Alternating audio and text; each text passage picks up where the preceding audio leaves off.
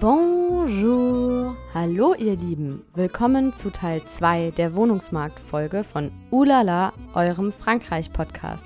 In Teil 1 habe ich es erwähnt, es geht hier um Mietwohnungen. Aber bevor ich loslege, stelle ich mich erstmal kurz vor. Ich bin Felicia, lebe seit sieben Jahren in Frankreich, beziehungsweise habe ich 2014 das erste Mal eine eigene Wohnung in Paris bezogen, damals mit meinem Ex-Freund, das habe ich ausführlich in der letzten Folge erzählt. Ich habe hier studiert und mittlerweile arbeite ich hier in Paris. Meinen Alltag mit französischem Mann und deutsch-französischem Kind teile ich auch tagtäglich auf Instagram. Da heiße ich feli-in-paris. Da könnt ihr mich sehr gerne kontaktieren, falls ihr Fragen, Anregungen oder Themenvorschläge habt. Ich freue mich jedes Mal, wenn ihr mir schreibt. Ich freue mich auch, wenn ihr mir eine 5-Sterne-Bewertung dalasst bei iTunes oder, falls ihr über das iPhone hört, über die Apple Podcast App oder wenn ihr den Podcast abonniert bei Spotify oder wo auch immer ihr gerade hört. Auch bei Podcast Addict kann man eine Bewertung dalassen. Ich weise nochmal darauf hin, dass das ein Erfahrungsaustausch ist und kein Ratgeber, auch wenn es jetzt hier in dieser Folge viel über die Rechte geht. Dafür gibt es keine Gewähr. Das beruht jetzt auf meinen Recherchen, auf meinen Erfahrungen, aber vielleicht hilft es euch trotzdem, einfach ein paar Tipps mit an die Hand zu bekommen oder ja, über bestimmte Dinge informiert zu werden, wie zum Beispiel die Kündigungsfrist ist in Frankreich, was es mit dem Meublé ou vide, also eine möblierte Wohnung oder eine leere Wohnung auf sich hat. Ihr erfahrt außerdem in dieser Folge, wie ihr ein Dossier erstellt, also ein Dossier de Candidature, um euch für eine Wohnung zu bewerben, was da alles reingehört und nicht zuletzt, an wen ihr euch wenden könnt, wenn ihr Probleme mit eurem Vermieter habt oder wenn ihr einfach mal aufgeklärt werden möchtet, was eure Rechte sind. In Teil 1 habe ich euch Anlaufstellen genannt und euch einen Überblick gegeben, wie viel Geld man ungefähr in die Hand nehmen muss in Paris. Ich habe euch vor allem von meinen ersten zwei Wohnungen in Paris berichtet und in dieser Folge geht es jetzt chronologisch weiter sozusagen mit Wohnungen 3 und 4. Im Titel dieser Folge steht zwar groß das Wort Probleme, natürlich gab es nicht nur Probleme mit den Wohnungen, aber der Einfachheit halber fasse ich jetzt mal Wohnung 3 und 4 mit Problemen zusammen. Außerdem habe ich dann auch noch mal länger mit Franzi darüber geredet, wie das Ganze eigentlich bei ihr weiterging, ob sie den Typen da angezeigt hat. Sie hat es versucht, aber der Name von dem Vermieter war nicht auffindbar, beziehungsweise hat er sich höchstwahrscheinlich mehrere Identitäten zugelegt. So, jetzt geht's aber wirklich los mit dieser eigentlichen Folge. Ich wünsche euch ganz viel Spaß beim Hören. Bonne écoute! Los geht's mit der dritten Wohnung, die ich in Paris bezogen habe. Und zwar war die im 15. Arrondissement. Ja, und zum damaligen Zeitpunkt hatte ich noch einen Job an einer beziehungsweise an drei Schulen in Paris, an denen ich Deutsch unterrichtet habe, als Assistante de Langue, also als Sprachassistentin. Und ich brauchte diesen Job auch, um mir die Wohnung finanzieren zu können, war aber gleichzeitig ja nicht immer so glücklich über diese Situation, weil ich immer das Gefühl hatte, ich werde weder dem Studium so richtig gerecht, naja, der Arbeit wurde ich schon gerecht, weil da hatte ich einfach meine Stundenanzahl, ich glaube, das waren ja zwölf Stunden in der Woche, da musste ich halt unterrichten und dann natürlich den Unterricht vor- und nachbereiten. Aber ja, ich hatte immer das Gefühl, das Studium kommt ein bisschen zu kurz und trotzdem waren meine Eltern der Meinung, vor allem mein Vater und seine Frau, die haben immer gesagt, wenn ich mir schon die teuerste Stadt zum Leben aussuche, dann soll ich doch wenigstens selber was dazu verdienen, beziehungsweise ja, dann soll ich den Nebenjob auf jeden Fall weitermachen. Es war auf jeden Fall eine Herausforderung, diese zwei Jahre Masterstudium und gleichzeitig zwei Jahre Vollzeitstelle. Und Jerome, mein damaliger Freund und jetziger Mann, hat auch viele Nebenjobs gemacht. Wir haben ja das gleiche studiert, also wir waren dann zusammen in der Uni. Wir hatten nicht immer die gleichen Kurse, weil wir ja auch die Kurse quasi von unseren Jobs immer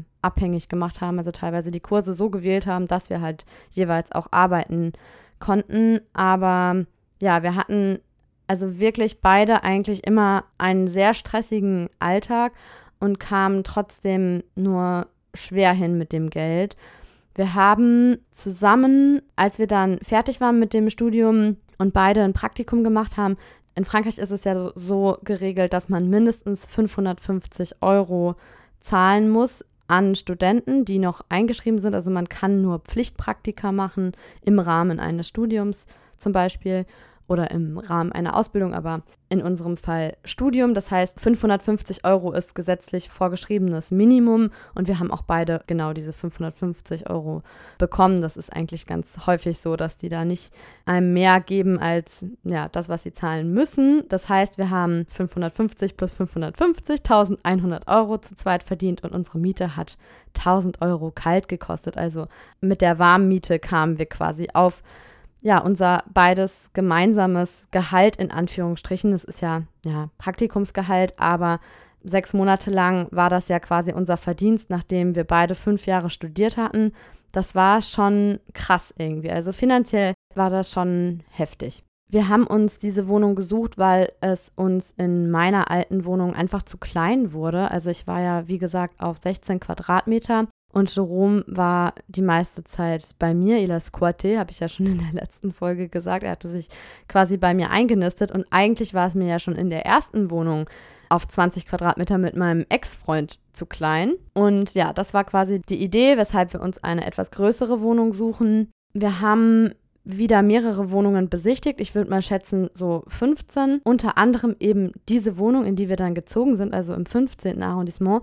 Da waren aber echt viele bei der Besichtigung und ich muss sagen, ich hatte während der Besichtigung eigentlich wenig Hoffnung darauf, dass das was werden würde. Allerdings waren diese Besichtigungen von dem Mieter, also von dem damaligen Vormieter organisiert. Das heißt, den Vermieter bekam man gar nicht zu Gesicht. Wir haben dann aber trotzdem unser Dossier hingeschickt. Jeroms Eltern haben für uns gebürgt und haben uns unter anderem auch einen Nachweis darüber mitgegeben, dass sie Hausbesitzer sind. So nach dem Motto, wir haben Kohle, wenn mein Sohn die Miete nicht zahlen kann, dann helfen wir ihm. Und ja, also wie gesagt, ich hatte wenig Hoffnung. Wir haben ja auch etwas länger gesucht, also ich würde sagen ein, zwei Monate. Und nach einem Monat habe ich dann genau diese Wohnung, zu der ja eigentlich super viele Leute, potenzielle Nachmieter kamen, online gesehen wieder und dachte mir schon, ist doch irgendwie komisch, dass die Anzeige offensichtlich ja wieder rausgenommen wurde und jetzt wieder neu inseriert war. Und dazwischen hatte ich mir auch keine weiteren Gedanken eigentlich drüber gemacht. Ich dachte mir, hat jemand anderes bekommen. Man kriegt ja dann auch nicht nochmal Bescheid gesagt.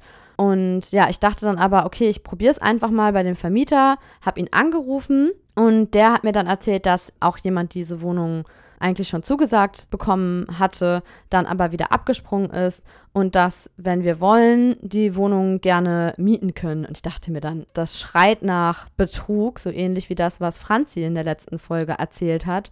Er sagte dann auch, er lebt in den USA, er lebt auch wirklich in New York. Aber zu dem Zeitpunkt dachte ich mir, hört sich irgendwie alles total komisch an.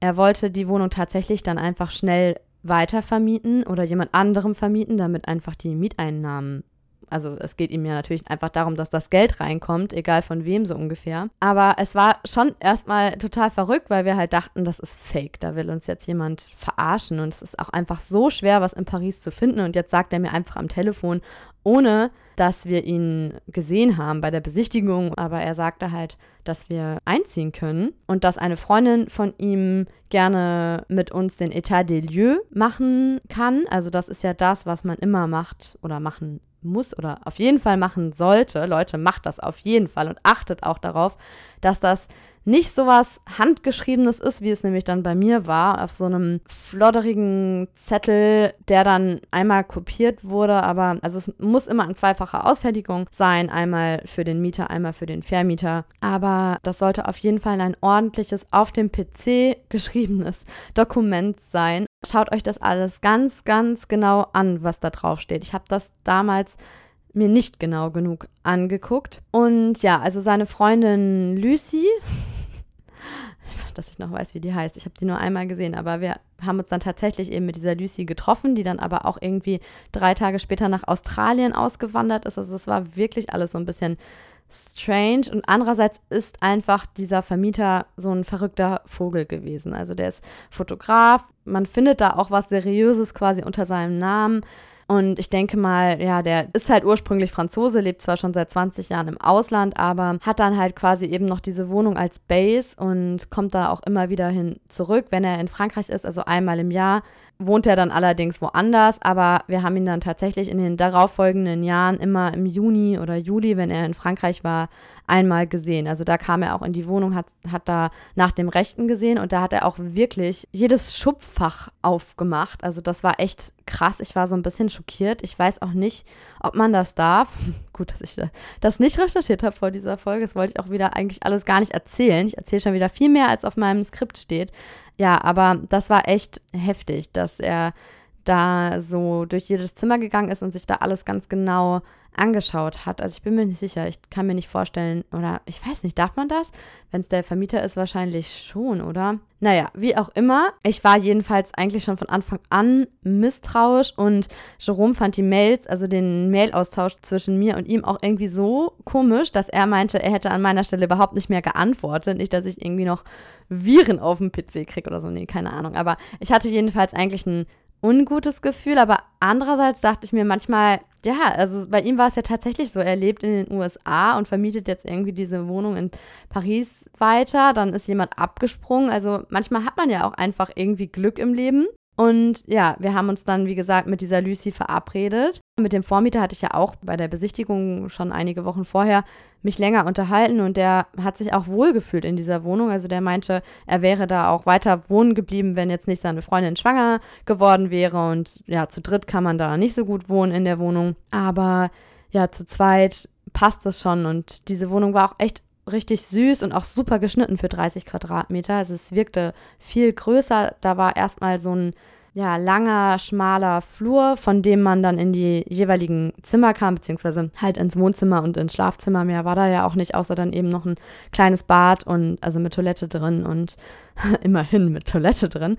Und eine Küche am Ende des Flurs, auch wieder ohne Aufzug, aber wenigstens war die Wohnung quasi im Haupthaus. Also jetzt nicht wieder so eine Chambre de Bonne. Die Nachbarschaft war auch wirklich richtig gut, muss ich sagen. Also es war auch so, so ein bisschen, man kannte die Nachbarn. Das war im 16. Arrondissement überhaupt nicht der Fall. Da wusste ich gar nicht, wer da noch wohnt, außer so ein paar halt, die wirklich auch in anderen Chambre de Bonne bei mir ganz in der Nähe gewohnt haben. Aber selbst die Chambre de Bonne auf der gegenüberliegenden Seite, da kannte man eigentlich niemanden und da war auch so die Nachbarschaft einfach nicht so gut. Also zum Beispiel im zweiten Stock, da hat so ein ehemaliger Philosophieprof gewohnt. Also der war schon berentet, aber der konnte so ein paar Brocken Deutsch und, und auch da war eigentlich alles da in der Nähe, was man so braucht. Restaurants, Postfilialen, mehrere Bankautomaten, direkt eine tolle Bäckerei ums Eck. Poilan, also Poilane geschrieben. P-O-I-L-A, Accent Circonflex, also Hütchen auf dem A. N-E. Poilan, merkt euch das. Das ist eine richtig, richtig leckere Bäckerei, falls ihr irgendwie an einem Poilan vorbeilauft in Paris, es gibt da auch mehrere von der Sorte, dann kauft euch da Brot. Da gibt es wirklich so vergleichbares deutsches Brot. Hält sich nicht ganz so lange wie deutsches Brot, aber ja, ist echt richtig, richtig lecker. Direkt gegenüber von der Wohnung ist der Park Georges Brassens, der den gleichnamigen berühmten Sänger und Dichter ehrt, der da ganz in der Nähe gewohnt hat, also Georges Brassens. Mal wieder war die Wohnung eher am Stadtrand, also an der Metrohaltestelle Porte de Vanves, dementsprechend nicht weit weg von Vanves, Fanfes geschrieben, falls ihr mir nicht folgen könnt hier. Weil die Aussprache immer so schwierig ist im Französischen, Klischee, aber ist ja auch oft so. Ja, und mal wieder habe ich nicht in der Nähe von der Uni gewohnt, das heißt, wir mussten, also bei Port de Vent fährt die Linie 13 und wir mussten die ganze Linie 13 abfahren, um zu unserer Uni zu kommen. Und die 13, also die Linie 13, la 13, ist als die schlimmste und ja, einfach als die vollste und ätzendste Metrolinie in Paris bekannt. Aber dadurch, dass ich ja quasi am anderen Ende der, also an quasi am Terminus fast eingestiegen bin, also am, an der Endhaltestelle fast, von da, wo ich hin wollte, Saint-Denis Université ist die andere Endhaltestelle, hatte ich eigentlich fast immer einen Sitzplatz und hatte dann auch dadurch, dass ich halt 40, 45 Minuten locker in der Metro saß, Zeit dann zum Lesen, Lernen und Studieren. Ich sage immer, ich habe nie so viel gelernt wie in der Metro auf dem Weg zur Uni, weil ja, auch durch die ganzen Fahrzeiten. Ich hatte zum Beispiel Dienstag war so ein Tag, wo ich insgesamt viereinhalb Stunden in den öffentlichen Transportmitteln saß, weil ich morgens unterrichtet habe, danach zur Uni musste, dann musste ich wieder zurück zu den Schulen und dann wieder zur Uni. Also dann hatte ich nochmal ein Seminar von 18 bis 21 Uhr und dann von der Uni wieder heim. Dann war ich gegen, ja, circa 22 Uhr zu Hause. Meistens habe ich dann noch ab 22 Uhr Nachhilfe gegeben damit wir auch nicht nur unsere Miete zahlen können, sondern auch noch was zum Essen haben. Am Ende des Monats hatten wir natürlich kein Geld übrig, aber ja, damit wir halt überhaupt über die Runden kamen, hatten wir, haben wir beide halt noch irgendwie abends, nachts gearbeitet. Jerome hat zu der Zeit Ott gemacht, also quasi das männliche Pendant zur Hôtesse und ja, bei Empfängen und so Veranstaltungen gearbeitet. Vielleicht erzähle ich das nochmal in einer anderen Folge ausführlicher, das passt jetzt hier nicht rein. Ja, jedenfalls haben wir, wie ich jetzt hier schon mehrfach angedeutet habe, extrem viel gearbeitet zu der Zeit, was auch unter anderem dann dazu geführt hat, dass wir irgendwann eigentlich nur noch nebeneinander her gelebt haben. Und long story short, er ist ausgezogen, hat sich eine Wohnung im 11. Arrondissement genommen, also in der Nähe von Bastille und damit ich dann trotzdem noch da wohnen bleiben konnte, hat der Vermieter freundlicherweise eine Mietminderung gemacht, weil ich ihm gesagt habe, ich überlege auszuziehen und ja, damit er jetzt halt nicht nochmal neu auf die Suche gehen muss, weil das ja doch ziemlich kompliziert ist von den USA aus, kam er mir da echt total entgegen, hat mir das dann aber auch monatelang vorgehalten, dass er da eben von 1000 Euro Kaltmiete auf 900 Euro Kaltmiete runtergegangen ist. Ja, und trotzdem war das natürlich schwierig für mich, alleine 900 Euro zu stemmen. Ich hatte da zum Glück schon meine aktuelle Stelle gefunden, also ich war mittlerweile dann nicht mehr im Praktikum, sondern habe dann schon gearbeitet, musste aber trotzdem eine Zeit lang mein Sparkonto anknabbern. Ja, und ich habe mich dann auch einfach nicht mehr so wohl gefühlt in dieser Wohnung. Ja, und dann, als wir uns intensiv nochmal, ja, mit allem, was in unserer Beziehung nicht gut lief oder ja, wirklich nochmal intensiv quasi mit der Basis unserer Beziehung auseinandergesetzt haben und uns dafür entschieden haben, es nochmal zu versuchen, wurde ich ja dann auch recht schnell danach schwanger. Und auch gerade in dieser Wohnung wäre es, glaube ich, einfach zu gefährlich gewesen mit Baby. Und ich wollte dann auch eigentlich nicht so spät in der Schwangerschaft noch umziehen. Also ich wollte dann schon so in der ersten Schwangerschaftshälfte auf jeden Fall, dann suchen wir uns was Größeres, also wo wir dann eben auch zu dritt wohnen können. Außerdem wurde in dem Haus auch geklaut, also trotz Code, also man muss ja immer so einen Code eingeben, wenn man ins Haus will. A258B. Wenn ihr jetzt rausfindet, in welchem Haus ich gewohnt habe, dann könnt ihr auch einbrechen. Nein, Spaß. Aber jedenfalls, ja, ich hatte auch das Gefühl, irgendwie wird dieser Code überall hingeschrieben. Alle möglichen Leute hatten diesen Code. Man denkt ja immer, also das ist immer so das Klischee, dass irgendwie der Pizzalieferant klaut. Aber ich glaube, das war bestimmt jemand aus dem Haus. Also da wurde zum Beispiel mal mein Fahrrad geklaut. Und ja, genau, also es wurde, war wie gesagt ein Code, wenn man reingeht und dann musste man noch mal den Badge vorhalten, also diesen Chip, den man eigentlich in fast allen Häusern hier hat. Also so einen, ja, wie sagt man denn Badge auf Deutsch? Halt so einen Chip, womit man dann in das Haus reinkommt. Also es war quasi doppelt abgesichert und mein Fahrrad war sogar am Gelände angekettet und trotzdem wurde es geklaut. Richtig krass. Es war dann wirklich nur noch die Fahrradkette am Geländer da gehangen, aufgeknackt und das Geländer war auch so leicht demoliert. Also keine Ahnung, wie derjenige das geschafft hat, aber ja. Zurück zur Wohnung. Es war unglaublich heiß in dieser Wohnung im Sommer. Und es hat mich am Anfang nicht so sehr gestört, aber dann im zweiten Sommer, wir sind da 2017 eingezogen, dann 2018 hat es mich schon mehr genervt und 2019 war das dann echt so ein Grund mehr, noch zu sagen, ich will hier einfach nicht mehr wohnen. Es ist super schlecht isoliert und wir hatten zwar so eine double Vitrage, also so eine Doppelverglasung, was auch dazu führte, dass es im Winter nie kalt wurde. Also es war nicht so schlecht isoliert, dass wir im Winter das Problem hatten, dass es kalt war. Das war das Problem in meiner Bayreuther Wohnung, dass die immer viel zu kalt war. Also da in Bayreuth war es auch einfach viel zu kalt. Das, äh, Oberfranken ist ja da ist es einfach so arschkalt im Winter. Das, schon im Oktober hat es geschneit, als ich da ankam zum Studieren.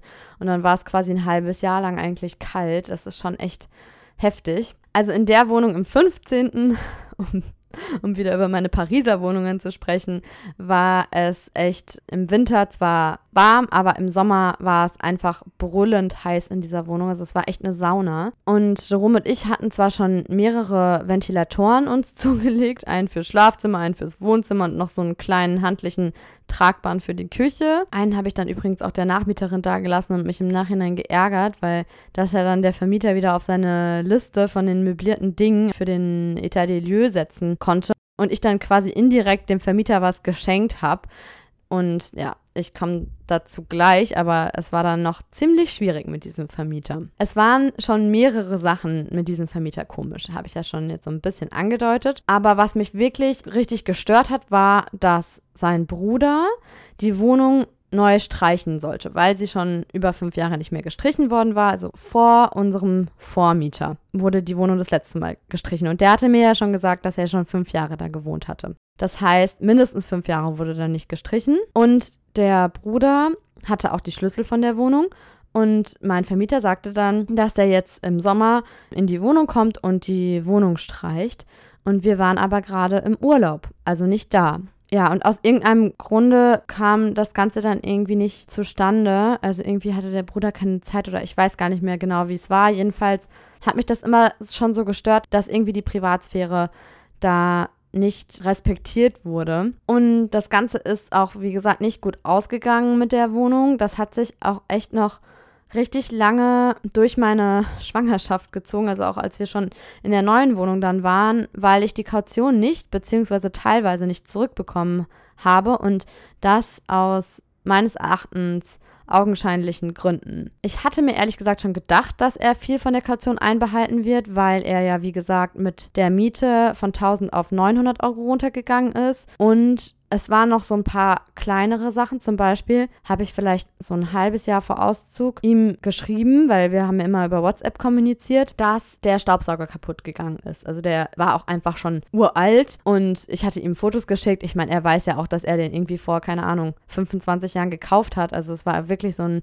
richtig olles Teil. Er hat dann auch geschrieben, ja, klar, kein Problem, kauf einen neuen. Ich habe mich dann informiert, habe ein Angebot auch abgewartet, damit ich da nochmal ein Schnäppchen mache, sozusagen sozusagen, habe dann den Kassenbon vom neuen Staubsauger verwahrt und ihm den Nachweis geschickt. Und er hat dann geschrieben, als ich dann ein paar Wochen später gesagt habe, ich ziehe jetzt aus, hatte er mir dann geschrieben, dass ich gerne den Staubsauger behalten kann. Da dachte ich mir schon so, hm, ist doch irgendwie komisch. Der zieht mir bestimmt mindestens den Staubsauger ab, dann von der Kaution, wenn nicht sogar mehr. Und ja, dann war es dann auch tatsächlich mehr. Also er kam dann ein paar Tage, bevor wir eigentlich uns für den Etat de Sortie verabredet hatten, kam er dann einfach in die Wohnung und hat mir dann vorgehalten, was da alles eben nicht stimmt sozusagen. Also was unmöglich sei von mir, dass zum Beispiel der Mülleimer verrottet sei sozusagen. Das heißt, er müsste jetzt einen neuen Mülleimer kaufen. Dann dachte ich mir, wenn er hier vor drei Jahren, als ich eingezogen bin, gewesen wäre, hätte er gesehen, dass man das auch schon vor drei Jahren hätte eigentlich auswechseln müssen. Also an dem Mülleimer hat sich nicht viel geändert, meines Erachtens, seitdem eben der Vormieter da war. Außerdem ist das ein Mülleimer. Also so ein Mülleimer, wie teuer ist so ein Ding? Vielleicht lass es maximal 40 Euro kosten. Außerdem ist das ja seine Sache, wenn er Gegenstände für die Wohnung kauft. Das hat ja nichts mit meiner Kaution zu tun. Aber das eigentliche Problem war, dass der sogenannte Etat de Sortie, eigentlich muss das deckgleich sein mit dem Etat d'entrée. Also wenn man reingeht in die Wohnung, macht man ja eben diesen Etat des lieux, also die Bestandsaufnahme der Wohnung. Und dadurch, dass es eine möblierte Wohnung war, war diese Bestandsaufnahme auch sehr ausführlich und die muss deckgleich sein mit dem Etat de Sortie. Das war es aber nicht. Das heißt, man konnte es eigentlich gar nicht richtig vergleichen, weil wir hatten irgendwie zwei nicht vergleichbare Dokumente und genau das hat es dann auch so schwierig gemacht. Das war eigentlich der Hauptgrund, weshalb ich ihn dann auch nicht rechtlich belangen konnte, weil es sozusagen mein Fehler war, dass ich da nicht darauf geachtet habe, dass das eigentlich ein offizielles Dokument ist. Das war eigentlich halt nur so ein, wie ich schon gesagt habe, so ein handgeschriebenes Ding. Und das, was er da hatte, war auch nicht das gleiche, was ich hatte. Und der Etat de Sortie war aber auch keine Kopie von dem, was er beim Etat d'Entrée hatte. Ich hoffe, ihr könnt mir jetzt noch folgen. Aber viele von meinen Freunden sagen, dass sie eh davon immer ausgehen, dass die Kaution einbehalten wird. Damit muss man eigentlich in Paris rechnen. Ich bin da nicht ganz mit einverstanden, weil ich auch immer jemand bin, der Gerechtigkeit will und denkt, das kann man doch nicht so stehen lassen und man sollte schon davon ausgehen, dass man alles zurückbekommt. Aber man kann natürlich so bestimmte Sachen ausschließen. Also klar, wenn man jetzt irgendwie Löcher in den Boden bohrt, dann hat der Vermieter wahrscheinlich recht, wenn er Miete einbehält. Aber sowas wie jetzt einen Mülleimer auswechseln und der hat halt 600 Euro dafür einbehalten, eben wegen Staubsauger, Mülleimer, bliblablub. Da wusste er natürlich auch bei dem Betrag wahrscheinlich 600 Euro. Da lohnt es sich jetzt auch gar nicht, einen Anwalt zu nehmen. Das ist gerade noch irgendwie was, was man zwar vielleicht schwer, aber was man irgendwie verkraften kann, wo man sich denkt, naja, da hat man jetzt zwar draufgezahlt, aber immerhin ist man jetzt raus aus dieser Wohnung, immerhin ist man jetzt diesen Vermieter los. Aber ich war total schockiert, muss ich sagen, nach diesem Etat Sortie. Ich war ja auch schwanger und ich war einfach fix und fertig danach. Er hat einfach überall quasi schlechter Zustand angekreuzt. Also er hat dann überall irgendwie aus meiner Sicht Gründe gesucht, was, wo, in welchem Raum und welches Objekt quasi nicht, ähm, ja, nicht so, er nicht so vorgefunden hat wie das, was er, wie er die Wohnung in Erinnerung hatte. Man muss dazu sagen, in Erinnerung hatte, weil er war ja, wie gesagt, jahrelang nicht da. Er meinte dann auch, ich hätte eine Fliese im Bad kaputt gemacht. Die war vorher nicht so kaputt, da war vielleicht ein kleiner Riss drin, aber die war nicht einmal durchgebrochen. Und ich hatte auch keine Beweise dafür, ich hatte keine Fotos gemacht. Da würde ich euch auch raten, immer alles abzufotografieren, wenn es nicht eh die Agentur macht. In unserer aktuellen Wohnung hat die Agentur alles abfotografiert. Und ja, ich glaube, er war eigentlich sauer auf mich, dass die Wohnung noch nicht leer stand, als er da eben zwei, drei Tage vorher einfach in die Wohnung kam, um mal nach dem Rechten zu gucken. Ich hatte auch noch nicht sauber gemacht, natürlich nicht, weil ich hatte noch gar nicht alles ausgeräumt. Und das hat er mir dann natürlich auch vorgeworfen, dass die Wohnung einfach nicht sauber war. Und ich glaube, wenn die schon mal blitz und blank gereinigt worden wäre, hätte er vielleicht nicht so viel Geld einbehalten. Und andererseits weiß ich es nicht. Er war auch einfach, ja, vom Typ so total undurchsichtig. Also weiß ich nicht, was er sich dann sonst hätte einfallen lassen, wenn die Wohnung sauber gewesen wäre. Außerdem war er ja oder ist er ja Fotograf, habe ich ja gerade erzählt, dass er in New York als Fotograf arbeitet. Und er hatte da auch Bilder von sich oder von seinen Sachen, die er fotografiert, in der Wohnung hängen, eingerahmt. Jedenfalls ist mir dann auch tatsächlich ein Bild, was ich woanders hingestellt, also was ich quasi in einem Schrank einfach verstaut hatte, damit ich da was anderes aufhängen kann. Da ist mir der Bilderrahmen kaputt gegangen.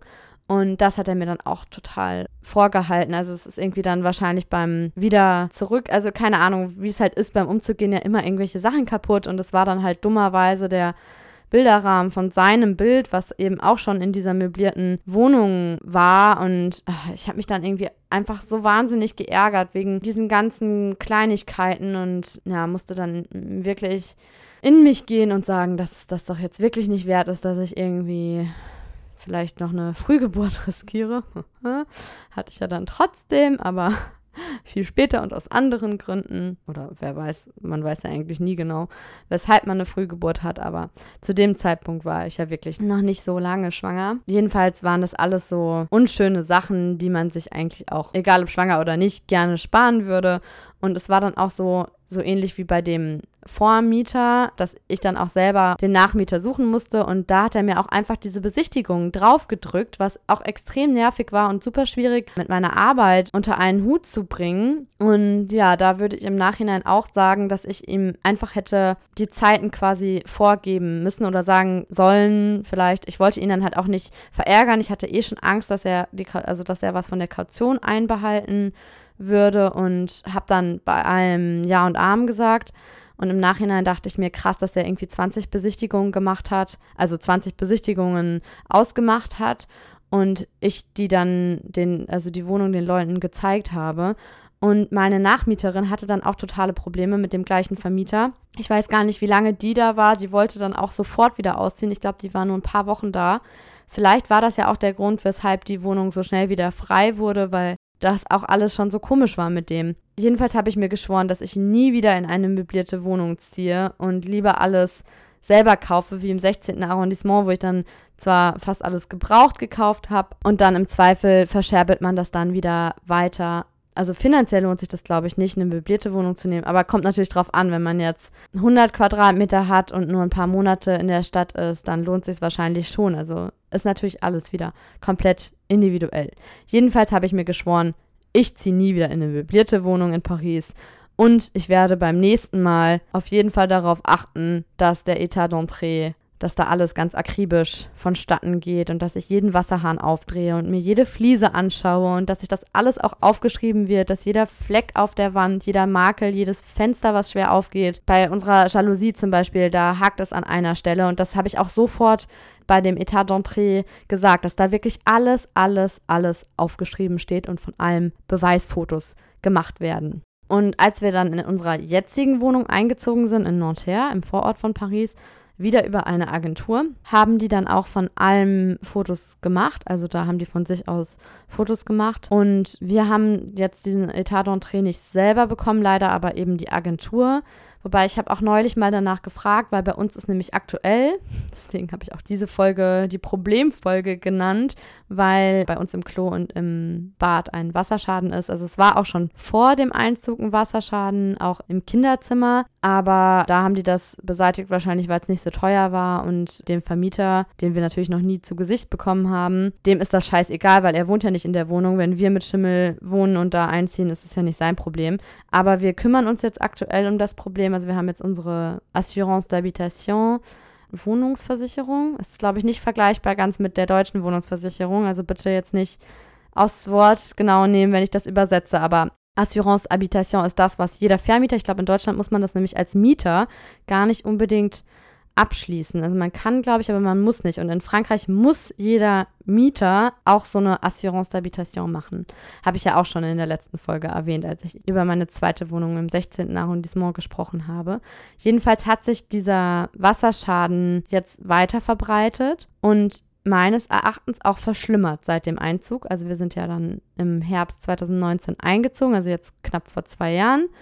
Und wir haben aber ja auch die Fotos, das heißt, man kann es ja auch gut vergleichen. Und jetzt aktuell wird, also jetzt haben wir das erstmal der Agentur geschickt, diese ganzen Sachen von der Versicherung und dann schickt das die Agentur dem Syndic, also quasi der Hausverwaltung und mal gucken, wie das alles weitergeht, wie viel wir dann letztendlich auch selber noch draufzahlen müssen, weil wir haben natürlich nicht irgendwie eine super gute Wohnversicherung, ähm, also eine, eine, super gute Assurance d'Habitation genommen, sondern so die Basics, wo dann nicht alles versichert ist, auch wenn jetzt irgendwie eingebrochen wird und alles geklaut wird. Ich weiß gar nicht mehr genau, was da alles drin ist, aber je nachdem, welche Optionen man dazu nimmt, umso teurer ist dann natürlich auch diese Assurance.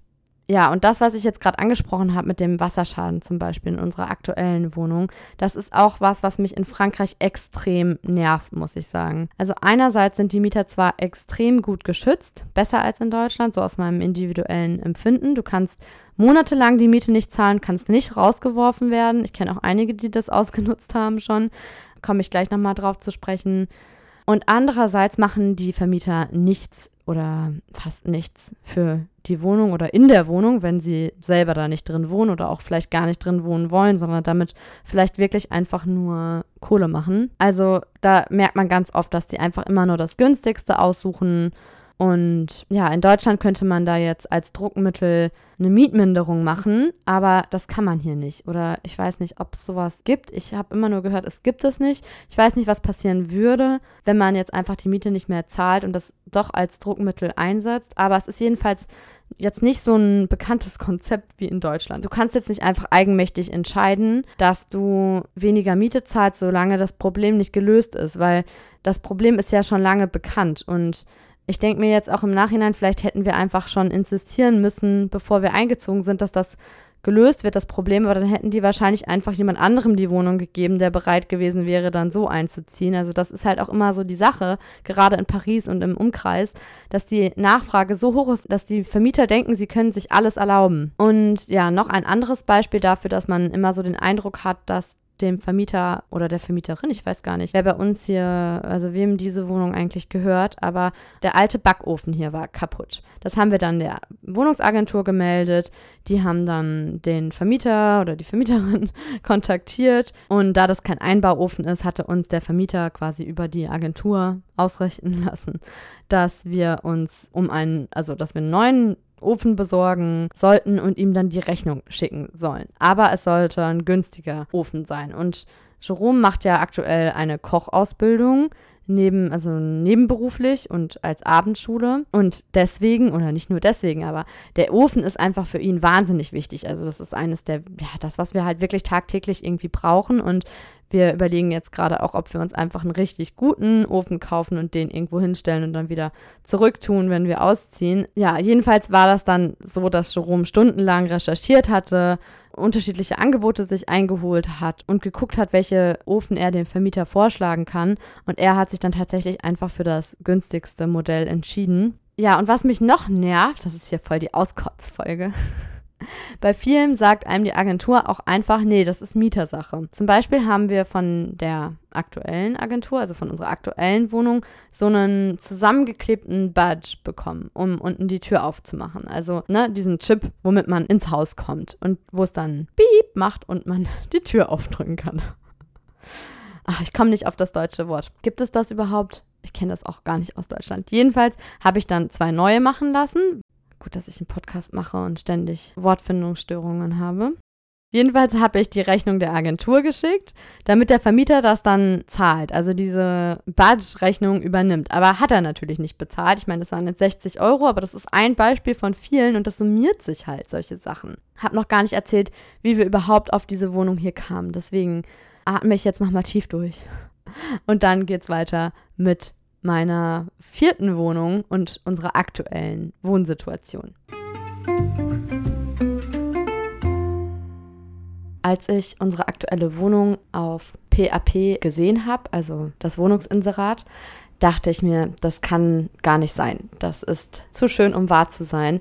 150 Quadratmeter Terrasse, 60 Quadratmeter Wohnfläche, aber bei 150 Quadratmeter Terrasse dachte ich mir, die haben sich doch bestimmt vertan und aus Versehen eine Null hinten zu viel dran gehängt. Die meinen bestimmt 15 Quadratmeter wäre ja auch schon nicht schlecht. Ich hatte ja zu dem Zeitpunkt noch nie eine Terrasse oder einen Balkon in Paris. Zu dem Zeitpunkt konnte ich noch nicht wissen, wie Gold wert diese Terrasse wirklich war, weil der Lockdown war ja dann ein halbes Jahr später, nicht mal, nicht mal ganz ein halbes Jahr später. Wir sind im Herbst 2019 eingezogen und Anfang März, doch ungefähr ein halbes Jahr später, war ja dann der erste Lockdown in Frankreich, wo man ja auch wirklich gar nicht raus durfte, beziehungsweise sich einen Kilometer von zu Hause wegbewegen konnte nur. Und ja, ich glaube, ohne diese Terrasse wäre ich wahrscheinlich durchgedreht zu Hause. Die Terrasse geht einmal U-förmig um die Wohnung herum. Also man kommt wirklich von jedem Zimmer aus auf die Terrasse. Und was auch richtig cool ist, unter uns sind so Kabinett und Arztpraxen und Geschäfte sozusagen oder Leute, die dort arbeiten auf jeden Fall. Es lebt da keiner. Das heißt, wir haben auch keine Nachbarn, die wir nerven können durch Trampeln oder Stühle verrücken oder das, was man ja, so, wovor man immer Angst hat, wenn, wenn Kinder über einem wohnen. Die Wohnung ist echt einfach der Hammer. Ich hatte ja schon am Anfang der letzten Folge gesagt, wir könnten uns auch vorstellen, diese Wohnung sogar zu kaufen, wenn diese Wohnung zum Verkauf stünde. Sie steht leider nicht zum Verkauf, aber ja, zu dritt ist es ganz gut, aber wer weiß, wenn wir irgendwann uns noch vergrößern, dann wird die Wohnung wahrscheinlich längerfristig sowieso zu klein. Jetzt die große Frage, wie sind wir an diese Wohnung gekommen? Die Wohnungsbesichtigung war an einem Wochentag, um, ich glaube, 14 Uhr war das, was dann auch eigentlich schon mal die Bewerberzahl um einiges reduziert, weil erstens ist das ja die Zeit, wo eigentlich alle arbeiten und zweitens auch so eine blöde Uhrzeit irgendwie. Man musste, wie bei allen anderen Wohnungen, auch schon vorher das Dossier hinschicken. Dadurch hat sich ja sowieso schon mal die Bewerberzahl reduziert, weil die quasi schon mal vorher ausgesiebt haben und dann auch nicht allen ein Rendezvous angeboten haben. Und dann war es, glaube ich, auch wirklich einfach Glück und dass wir halt super schnell waren auch. Also es war wirklich die einzige Wohnung, die wir besichtigt haben, beziehungsweise die ich besichtigt habe, weil mein Mann nicht mitkommen konnte. Damals Freund, noch nicht Mann. Und ich bin echt durch diese Wohnung gegangen und konnte mir ganz genau vorstellen, wo was stehen soll, in welchem Zimmer. Kennt ihr das, wenn ihr durch die leeren Zimmer geht und schon genau wisst, hier stelle ich mein Bett hin, da stelle ich den Schrank hin, da soll die Couch stehen und so weiter. Von außen ist das Haus ziemlich hässlich, muss ich sagen, aber man wohnt ja drin. Wobei es ist auch irgendwie praktisch. Das ist so ein typischer 70er-Jahre-Bau mit ja, diesen typischen Einbauschränken, was wirklich viel Stauraum bietet. Im Flur ist dieser typische 70er-Jahre-Handlauf, also so ein Geländer zum Abstützen. Und auch bei der Fernsprechanlage hat mein Vater, als er das erste Mal in diese Wohnung kam, gesagt, ach ja, das ist typisch 70er. Ja, und dann hatten wir, wie gesagt, viel Glück. Gleichzeitig mit mir waren noch zwei andere Pärchen da, beziehungsweise ein Mann, aber der mit Frau und Kind eingezogen wäre und ein anderes Paar, was auch schon in Nanterre wohnte und sich die Wohnung auch wegen der großen Terrasse vor allem anschauen wollte. Aber die hatten schon bei der Besichtigung an allem was auszusetzen und die Maklerin hat mir dann auch schon so zugeflüstert, dass sie die total unsympathisch findet und hat dann, als die gegangen sind, auch zu mir und dem anderen Typen, der mit äh, Frau und Kind eingezogen wäre, wenn er die Wohnung bekommen hätte, dann gleich gesagt, nee, also die nehme ich auf gar keinen Fall. Das heißt, es war dann mir klar, dass sich die Entscheidung zwischen dem Mann, der mit Frau und Kind eingezogen wäre, und mir abspielt. Und dann habe ich mich gefragt, sage ich jetzt, dass ich schwanger bin? Ist das jetzt ein Vorteil oder ein Nachteil? Kriegt jetzt der Typ, der schon ein Kind hat und mit der Familie einziehen würde, eher die Wohnung? Weil eigentlich die Wohnung schon so geschnitten ist, dass man da sehr gut mit einem Kind einziehen kann. Also es ist quasi das Zimmer, was wir jetzt auch als Kinderzimmer nutzen, war auch schon vorher ein Kinderzimmer, also hat auch schon der Vormieter als Kinderzimmer genutzt und es ist einfach, es bietet sich irgendwie an. Oder hat man als junges, kinderloses Paar vielleicht bessere Chancen? Ich hatte auch noch kaum einen schwangeren Bauch, obwohl ich zwar schon im vierten Monat schwanger war, aber man hat es ja, also wenn man es nicht wusste, dann hat, man es jetzt nicht gesehen. Und ich hatte es auch extra nicht ins Dossier geschrieben, was wir schon vorher abgeschickt hatten, womit wir jetzt auch schon bei der Frage angekommen wären, was kommt alles ins Dossier? Meistens steht schon in der Anzeige, also im Wohnungsinserat, was in das Dossier de Candidature gehört. Wenn nicht, dann sollte man insofern einem die Wohnungsbesichtigung vor dem Dossierverschicken angeboten wird, sozusagen. Auf jeden Fall bei der Besichtigung spätestens nachfragen oder die Agentur oder den aktuellen Mieter oder den Vermieter, der Makler, wer auch immer da ist, die kann man auf jeden Fall fragen, was ins Dossier kommt. Man kann es auch ausgedruckt mitbringen. Das habe ich bei den ersten zwei Wohnungen, die ich in Paris bezogen habe, gemacht. Da habe ich einfach bei jeder Besichtigung dann auch gleich mein Dossier de Location abgegeben. Eigentlich ist das meistens das gleiche. Also es sind immer die gleichen Standarddokumente. Ihr findet die Listen auch im Internet. Aber es ist trotzdem, finde ich, immer gut, nochmal nachzufragen, weil je nachdem, was der Makler, der Vermieter, wer auch immer will, das kann manchmal dann vielleicht doch auch nochmal einen Unterschied machen, bevor ihr dann auch nochmal was nachreichen müsst. Ich meine, das wäre jetzt auch nicht schlimm, das ist jetzt auch nicht unbedingt ein Ausschlusskriterium, aber dass das Dossier vollständig ist, ist auf jeden Fall ja, da, dadurch hat man, glaube ich, schon bessere Chancen, wenn man auch alles schnell hinschickt und zeigt, dass man ja, zuverlässig ist, gewissenhaft und dass man auch ja, vertrauenswürdig ist und wirklich diese Wohnung möchte. Und ich meine, den Vermietern geht es natürlich hauptsächlich um die Kohle und wenn man irgendwie zeigt, dass man Kohle hat, dann ja, wäre das natürlich nicht schlecht. Wenn man keine Kohle hat, so wie Jerome und ich damals, dann sollte man trotzdem so tun, als hätte man sie. Nein, man sollte auf jeden Fall dem Vermieter klar machen, dass man zuverlässig ist und dass die Situation trotzdem safe ist, sozusagen. Das heißt, wir haben dann ja vom Arbeitgeber noch eine Bescheinigung bekommen. Wir haben von Jeroms Eltern, die haben uns so einen Wisch gegeben, dass sie ein Haus besitzen, auch wenn das da gar nicht explizit danach gefragt war, aber damit wir zeigen, okay, also die haben zumindest Besitz, da ist irgendwie Geld in der Familie zumindest. Wir brauchten für diese Wohnung jetzt auch keinen Bürgen, weil wir ja jetzt auch beide schon eine Vollzeitstelle haben. Aber ja, wenn man noch studiert, braucht man auf jeden Fall einen Bürgen. Eigentlich auch einen französischen Bürgen. Deutsche Bürgen sind eigentlich schlecht gesehen, habe ich ja schon in der letzten Folge erzählt. Bei mir hat es trotzdem geklappt, aber ja, am besten wäre es, wenn man sich einen französischen Bürgen sucht. Am Anfang hatte ja auch die Mutter von meinem Ex-Freund für mich gebürgt, auch wenn es nur auf dem Papier so war. Aber das gibt natürlich dem Vermieter trotzdem eine Sicherheit, gerade weil das Mietrecht hier auch so gut ist, dass es für den Vermieter schwieriger wäre, den Bürgen in seine Pflicht zu ziehen, wenn er denn wirklich irgendwo im Ausland hockt, also in dem Fall in Deutschland. Man kann aus Sicht der Vermieters jetzt auch erst nach zwei Monaten anfangen, rechtliche Schritte zu gehen. Wenn der Mieter die Miete nicht zahlt, also auch nach erneuter Aufforderung nicht zahlt,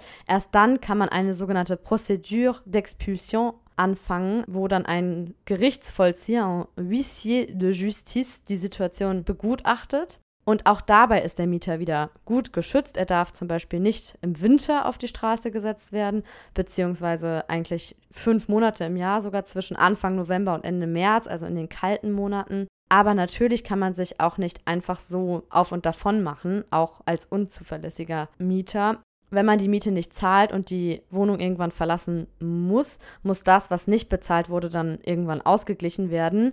Zum Beispiel eben durch den Bürgen, also Le Garant, der dann die Schulden bezahlen muss. Jetzt aber wirklich zu den Dokumenten, die man einreichen muss. Ich habe für die Wohnung, in der wir aktuell wohnen, nicht nur eine Übersicht gemacht vorher, wie so eine, ja, wie so ein Deckblatt, wenn man eine Bewerbung für einen Job irgendwo hinschickt, wo dann die ganzen Anlagen aufgelistet waren, sondern ich habe tatsächlich ja, wirklich wie eine Jobbewerbung das gesehen und habe dann sogar so eine Ün gemacht, also so ein Deckblatt mit einem Foto drauf von Jerome und mir, auf dem wir ganz süß aussehen.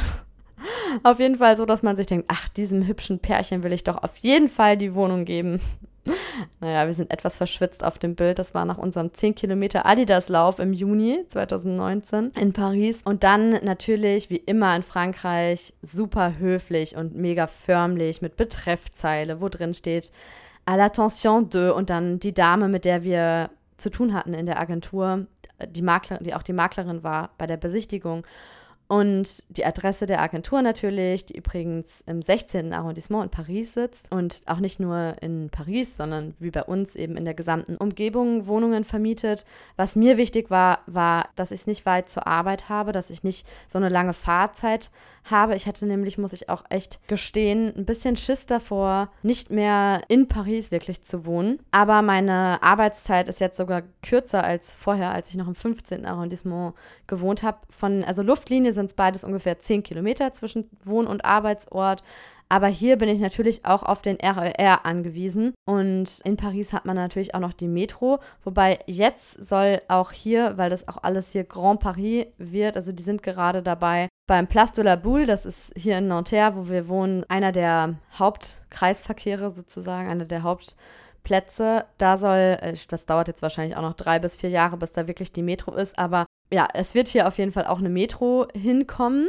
Wahrscheinlich werden dann hier auch die Mietpreise nochmal um einiges steigen. Die sind ja dadurch, dass wir halt nicht in Paris sind, schon um einiges günstiger. Also wir zahlen jetzt nur in Anführungsstrichen 1000 Euro Miete. Ach Quatsch, 1000 Euro. Schön wär's. 1350 kalt zahlen wir. Also für 60 Quadratmeter und dann eben plus diese unglaublich große Terrasse. Zurück zum Dossier. Ich lese mal den Anfang vor von dem, was ich in dieses Dossier geschrieben habe. Bonjour Madame, suite à la visite de l'appartement situé au und dann kommt die Adresse. Nous vous transmettons les éléments que vous souhaitez pour constitution de notre dossier. En couple depuis 2015, eigentlich sind wir glaube ich im Januar 2016 zusammengekommen, aber einfach noch mal ein paar Monate drangehängt. Nous nous sommes rencontrés dans le cadre de nos études, in Klammern Master Études européennes à l'Université Paris 8. ich hatte dann noch überlegt, schreibe ich jetzt Saint-Denis dahin oder nicht? Nee, ich dachte mir, erwähne ich mal lieber nicht. Paris 8 hört sich so einfach noch viel cooler an. Après plusieurs années dans deux petits appartements à Paris, nous souhaitons nous installer ensemble et déménager dans un appartement plus grand en banlieue parisienne. Dann habe ich noch geschrieben, dass wir beide CDIs haben, also unbefristete Verträge, wie viel wir gemeinsam brutto zusammen verdienen, auch ein guter Tipp. Das sieht immer viel, viel mehr aus als das, was dann tatsächlich eigentlich auf dem Konto landet, das Nettogehalt. Und dann, vous trouverez dans le dossier si présent les éléments suivants. Erstens, carte d'identité de Madame Felicia, bla bla bla, also recto verso, immer Vorder- und Rückseite. Das ist dann quasi erstens und zweitens, also unsere beiden IDs, Personalausweise, sagt man ja korrekterweise. Dann drittens und viertens Contrat de Travail, also unsere jeweiligen Arbeitsverträge von Madame und Monsieur. Fünftens und sechstens die drei letzten Feuilles de Paye, also die drei letzten Gehaltsabrechnungen, wieder von Madame und Monsieur. Als mein Vater noch gar Garant war, Garant, gebürgt hat, musste er, wie gesagt, seine Gehaltsabrechnungen bereitstellen. Dann siebtens und achtens Avis d'imposition, also jeweils wieder unsere Steuerbescheide. Mittlerweile haben wir ja einen gemeinsam, seitdem wir verheiratet sind, aber zu dem Zeitpunkt hatten wir jeweils einen. Es gibt da auch so ein paar Ausnahmen mit dem, was ich jetzt gerade gesagt habe, mit den drei letzten Gehaltsabrechnungen. Wenn man zum Beispiel Saisonarbeiter ist und nur, sagen wir mal, vier Monatsgehälter hat, da reicht es dann nicht, wenn man die letzten drei Gehaltsabzettel, Gehaltszettel abgibt, sondern man braucht deswegen halt auch den Steuerbescheid, weil man ja daran auch diese jeweilige Situation ablesen kann. Man sieht auch, ob man noch Immobilienbesitz hat und so weiter. Dann neuntens und zehntens oder wieder halt von uns beiden, deswegen neuntens und zehntens Attestation d'employeur, Arbeitgeberbescheinigung jeweils und dann elftens und zwölftens, also das sind jetzt auch die letzten Dokumente, das waren die letzten drei Quittance de Loyer, also quasi die Mietquittungen von der vorherigen Wohnung, damit man sieht, dass man auch tatsächlich die Miete bezahlt hat. Und da hat mein alter Vermieter aus dem 15. Arrondissement auch nochmal Stress gemacht, weil das war auch alles super unprofessionell. Der hat das auch wieder handschriftlich gemacht und dann auch nachträglich, also nicht uns am Ende jeden Monats so eine Quittung ausgestellt, wobei es wird aktuell bei uns jetzt in der Agentur auch nicht gemacht. Ich glaube, wenn wir die danach fragen würden, würden sie es machen, aber es wird nicht automatisch einfach veranlasst. Jedenfalls wollte er das zuerst auch irgendwie nicht machen. Das hat ewig gedauert, aber er muss das ja machen, er ist ja dazu verpflichtet. Naja, bevor ich mich wieder aufrege, das kam auf jeden Fall alles in das Dossier. Und auf dem Titelblatt, wie gesagt, nochmal alles aufgelistet. Und am Ende dieses Briefes sozusagen, wo mit der Liste von den Dokumenten noch wieder die super höfliche Abschlussformel mit den üblichen Floskeln. N'hésitez pas à revenir vers nous pour plus d'informations en cas de question. Dans l'attente d'une réponse positive de votre part, Madame, nous vous adressons nos salutations distinguées. Und dann eben unsere zwei Namen, unsere zwei Telefonnummern, Unterschrift. Ja, und dann war die Sache geritzt. Jetzt zu der Frage Appartement vide ou meublé. Ja, das Verrückte an Paris ist, die meisten Wohnungen werden möbliert vermietet, aber nicht nur in Paris habe ich dann bei meiner Recherche rausgefunden, sondern in einigen anderen Städten in Frankreich ist es auch sogar so, dass das Meublé, also die möblierte Wohnung, sogar günstiger ist, als wenn man die Wohnung leer mieten würde. In der Studie, die ich mir angeschaut habe, wurden 40 Städte untersucht und in sieben Städten war das sogar der Fall. Unter anderem in Argenteuil, wo Jerome herkommt. Ganz interessant. Was alles in einer möblierten Wohnung an Möbeln vorhanden sein muss, also was das Minimum ist, das könnt ihr auf der Seite des öffentlich-rechtlichen Dienstes nachlesen. Das habe ich euch mal verlinkt, also Service Public auf Französisch. Und noch eine Sache zur Kündigungsfrist. Im Normalfall ist es so, bei einer leeren Wohnung, dass die Kündigungsfrist drei Monate beträgt und bei einer möblierten Wohnung ist diese Kündigungsfrist verkürzt auf einen Monat und man braucht aber in beiden Fällen ein Lettre recommandée avec accusé de réception, also es geht nur per Einschreiben und mit Empfangsbestätigung. Und le délai de préavis, also welche Kündigungsfrist ihr tatsächlich habt, steht auch in jedem Mietvertrag. Also das muss in jedem Mietvertrag drinstehen. Achtet da auf jeden Fall drauf, wenn ihr den Mietvertrag unterschreibt, dass ihr guckt, wie der Délai de préavis ist. So, jetzt noch zum letzten Kapitel, bevor ihr dann am Ende noch einen lustigen Audiobeitrag hört. An wen kann man sich wenden, wenn man tatsächlich Probleme hat mit dem Vermieter? Also au cas d'un litige. Ja, nach meiner Erfahrung mit dem blöden Vermieter im 15. Arrondissement habe ich mich dann an eine sogenannte Assistance Juridique gewandt. Das kann ich euch auf jeden Fall empfehlen. Ich hätte das eigentlich schon viel früher machen sollen. Eigentlich wahrscheinlich sogar zu dem Zeitpunkt, als ich gemerkt habe, das ist irgendwie schon total komisch, diese ganze Staubsaugeraktion. Aber ja, irgendwie, wenn die Probleme noch nicht so groß sind, dann kümmert man sich irgendwie meistens ja noch nicht so drum oder ich zumindest. Auf jeden Fall war das super, weil das für den Menschen, der da hingeht, also für mich in dem Fall, gratis ist. Die Beratung, die man da macht, ist umsonst für den, der das in Anspruch nimmt. Und ich habe ja vorhin schon gesagt, was ich im Nachhinein jetzt besser machen würde oder worauf ich auch geachtet habe, dass das dann eben schon besser läuft mit dem État des lieux d'entrée und auch beim État de sortie werde ich da auf jeden Fall noch mehr drauf achten. Aber hinterher ist man ja immer schlauer. So, und jetzt noch zu der lustigen Geschichte die ich euch hier einblende, es passieren ja echt die verrücktesten Dinge in Paris und einem Kommilitonen von mir ist einmal etwas sehr Skurriles passiert. Da er kein Deutsch spricht, hört ihr ihn jetzt einfach auf Französisch. Für die, die kein Französisch können, werde ich dann im Nachhinein nochmal so ein bisschen übersetzen. Oui, bonsoir. Je m'appelle Francesco, je suis italien et je suis ami à Félicia.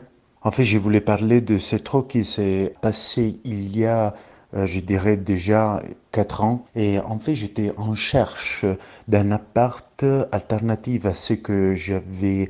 Et j'étais déjà à Paris, j'étais étudiant avec euh, Félicia. En fait, je faisais en recherche sur euh, les bons coins.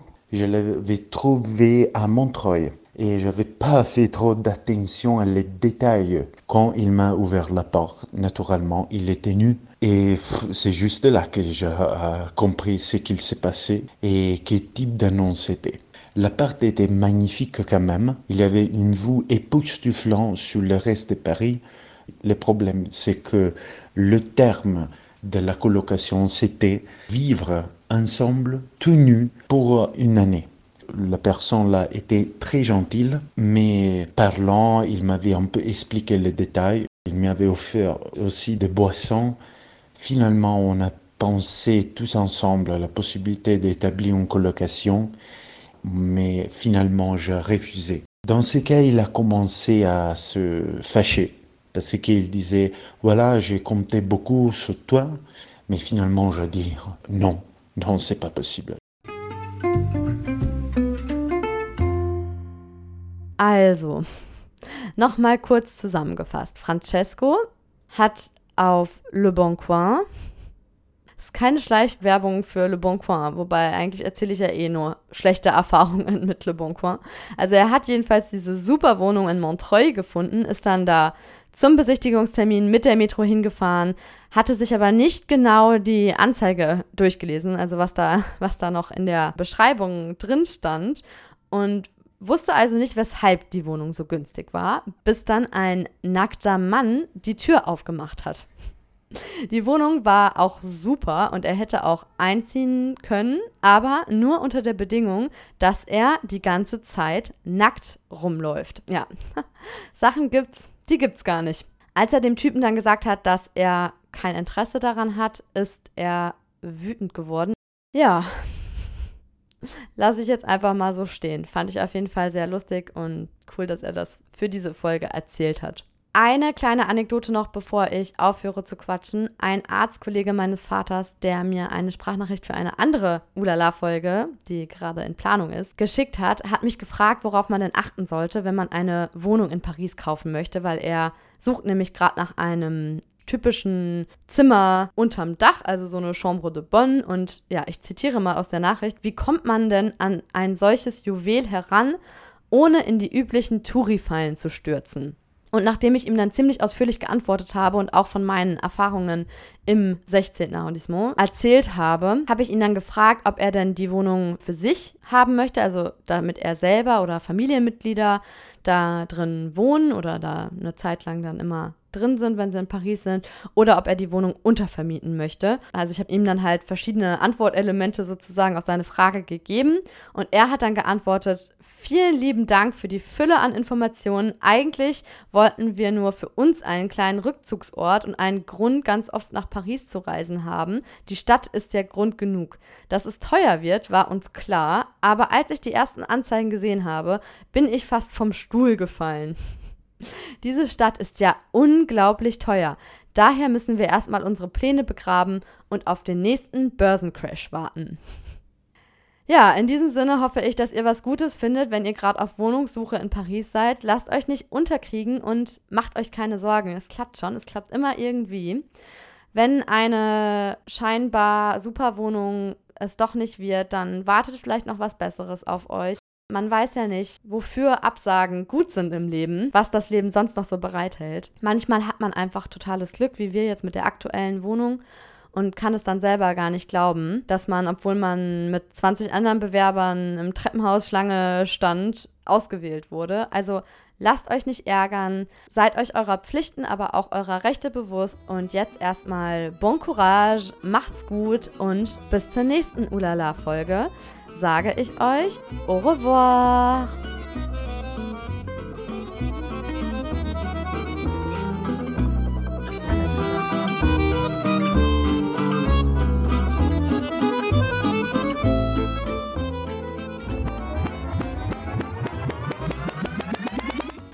Bäckerei jetzt gleich? Ähm, Poilan, weil der eine war ja zusammengeklebt schon und ich glaube einmal durchgebrochen. Also auf jeden Fall war da ganz viel so Scotch drum. Wie heißt das so? Tesafilm.